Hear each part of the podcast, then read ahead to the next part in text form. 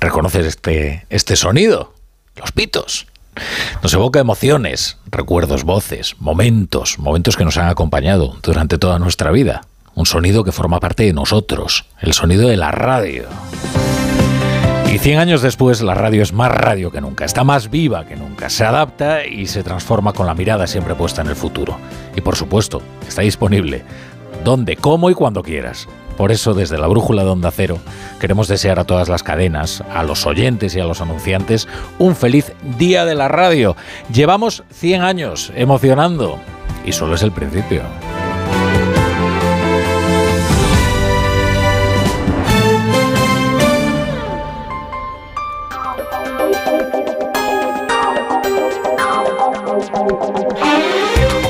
En Onda Cero, La Brújula, Rafa La Torre.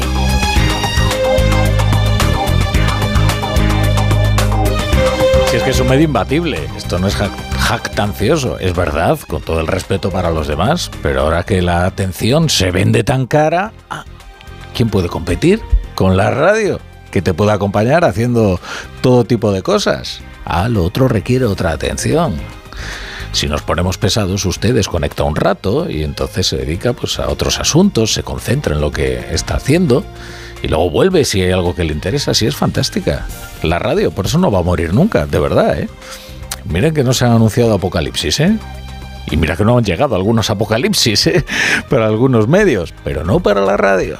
Bienvenidos a la Brújula. Si se incorporan a esta hora a la sintonía de Onda Cero en el Día de la Radio, por el que le felicitamos a usted, que es quien dota de sentido a este medio, porque nos soporta cada día con su paciencia, y aunque es probable que no nos conozcamos personalmente, pues ya vamos teniendo una cierta intimidad.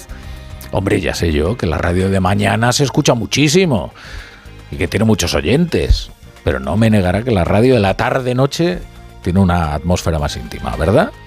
Alguno de ustedes, la última voz que escucha antes de dormir es la nuestra, ¿eh? Y alguno con el pinganillo, o sea que le susurramos ahí al oído cuando está usted en la cama, fíjese el nivel de intimidad, incluso demasiada. Pero bueno, ya es bastante discutible que la radio tenga franjas horarias, ¿eh? porque usted puede escuchar lo que le dé la gana cuando le da la gana en ondacero.es o en cualquiera de los medios digitales de Onda Cero. Solo un dato. Ojo al dato. Con datos del 2022, España es el país de la Unión Europea con más empresas de radio, 714, y con más personas trabajando en la radio. 5.550 empleados. ¿eh? Fíjense ustedes, qué industria tan próspera. En España, en España la radio es influyente y es muy importante. Pero bueno, usted habrá venido aquí a escuchar noticias. Y hoy precisamente, en la antena de Onda Cero, en más de uno con Carlos Alsina, conocíamos una noticia en directo y de la voz de una fuente directa. Miren, de todas las omisiones y negligencias que condujeron al estrecho a la situación en la que se encuentra. La que exige una explicación más urgente es el desmantelamiento de la unidad de élite de la OCON, esta unidad de élite de la Guardia Civil. Anoche hablábamos tanto con expertos como el reportero Andrés Lozano, que estuvo largo tiempo investigando el narco en el estrecho, como el, alcalde de Barbate, que vive de forma tan directa y tan cercana la terrible situación, ¿no? También con asociaciones de dos guardias civiles, todos coinciden en su estupor, porque la OCON había ido incrementando las decomisiones de droga de forma exponencial, es decir, que estaba funcionando y estaba demostrando su efectividad. Y todos se preguntan hoy por qué ha dejado de funcionar. La política en España prescinde demasiadas veces de los resultados. Y quizás habría que empezar a eh, pedirle a los políticos que presenten la hoja de los resultados también de aquellos organismos que han decidido prescindir de ellos por la razón que fuera. Hoy sabemos que también se lo pregunta el fiscal general del Estado, Álvaro García Ortiz, porque Interior no informó a la Fiscalía del desmantelamiento de la unidad de élite. Esto no se comunicó a la Fiscalía simplemente. La Fiscalía trabaja eh, todos los días con las fuerzas y cuerpos de seguridad, no es un órgano aislado, trabajan codo a codo con los fiscales antidroga. Luego yo creo que es un trabajo conjunto que hay que poner en valor conjuntamente. Claro, dice el fiscal general del Estado, oiga, que es que la Fiscalía trabaja codo con codo con las fuerzas de seguridad del Estado en la persecución del delito. Es vital para la persecución del delito. Y es natural que sepa o esté informada de cuáles son los medios de los que disponen aquellos que están persiguiendo a los delincuentes. Hoy sabemos alguna cosa más ¿eh? acerca precisamente de esos medios. Hoy sabemos que un informe de interior, no de un organismo tercero, no de un observatorio cualquiera, de interior, reconocía ya que la flota del Servicio Marítimo de la Guardia Civil estaba muy envejecida y que no reunía las condiciones necesarias. Es un informe completo, ¿eh? Porque de hecho también habla de cuáles son los nuevos hábitos siniestros de los narcotraficantes. Relata cómo los narcos embisten las embarcaciones de la Guardia Civil, como vimos en ese vídeo terrible. Y de ahí el peligro que corren los agentes. Ese es un informe de interior. Ahora Interior ha contado, y así lo refleja Europa Press, y así lo contamos nosotros, que la Guardia Civil cuenta con 13 patrulleras en Cádiz para la lucha contra el narco, y que está renovando la flota con otras 8, y que había unas circunstancias especiales que obligaron a utilizar una chalupa semirrígida, como la que vemos en el vídeo, y en la que los agentes de la Guardia Civil fueron a la muerte. Ya, pero es que lo que dicen los guardias civiles de anoche, de anoche, es esto, esto que contaba Agustín Leal, portavoz de Jucil. Un ejemplo rotundo es que en la noche de ayer, en Barbate, Conil y toda la sierra, había una única patrulla para 25 kilómetros de costa y a mayores para atender la seguridad ciudadana de nuestra población en esos dos municipios. Y no solo eso, la patrulla era combinada. Cogieron a un guardia civil de un puesto y de unos kilómetros más allá de otro puesto y sacaron esa patrulla, porque ninguno de los dos había efectivos suficientes para sacar patrullas. Bueno, ya ven ustedes que sobre todos estos asuntos relativos a la lucha contra el narco en el estrecho, pues se cierne una densa neblina. Porque esta hora la única certeza es que el ministro Grande Marlasca no va a dimitir. Tampoco parece, aunque sobre esto nunca va a pesar la certeza, que lo vayan a cesar. No parece, digo. Hoy la portavoz Pilar Alegría hizo una defensa encendida de su compañero en el Consejo de Ministros. El ministro de Interior ha acreditado una trayectoria, un recorrido y un trabajo fuera de toda discusión. Y les quiero recordar también a ese partido político que critica al ministro Marlasca, que fue con un gobierno del Partido Popular cuando aquí en España sufrimos el mayor recorte en el número de efectivos de la Guardia Civil y la Policía Nacional. 13.000 efectivos menos en las fuerzas y cuerpos de seguridad del Estado.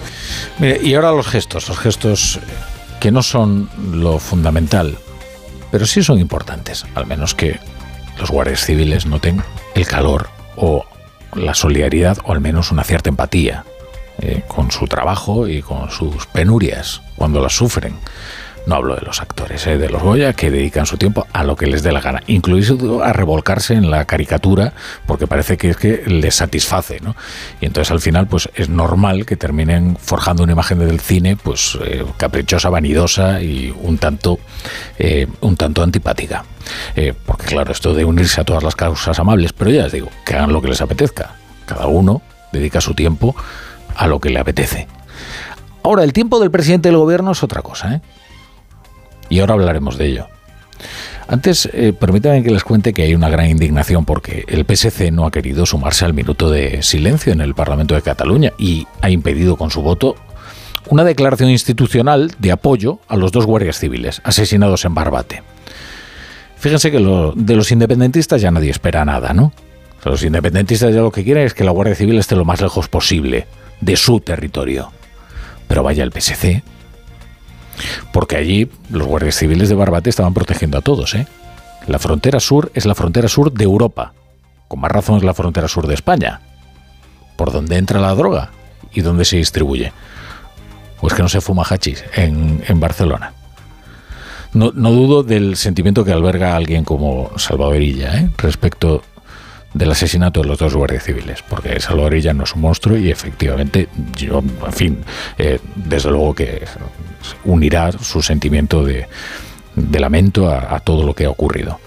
Pero esto de alegar todo tipo de sutilezas respecto a por qué no votan ninguno de los textos que se presentan por parte de Ciudadanos o, de Vox, que si no son asuntos catalanes, que es una instrumentalización. Miren, cuando alguien se desmarca de una declaración contra cualquier otra violencia, pongamos un asesinato por violencia de género, inmediatamente se señala a a los disidentes, ¿no? Y los socialistas precisamente señalan coléricos a los disidentes. Toda sutileza desaparece. ¿Y ahora a qué vienen? Entonces, estos remilgos a la hora de prestar, una, prestar sus votos para una declaración de solidaridad con los guardias civiles. Porque parece que estéticamente, no lo sé. Miren, hay una decisión política de primer orden, que es dónde quiere estar el presidente del gobierno, dónde se requiere su presencia física. El fin de semana fue a los Goya. Bien está. Es la gala anual de una industria muy importante, es natural que vaya.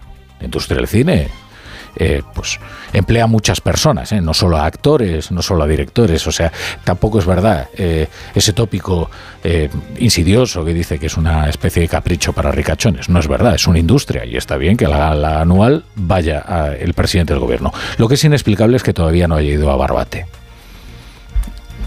El tiempo de un presidente es escaso.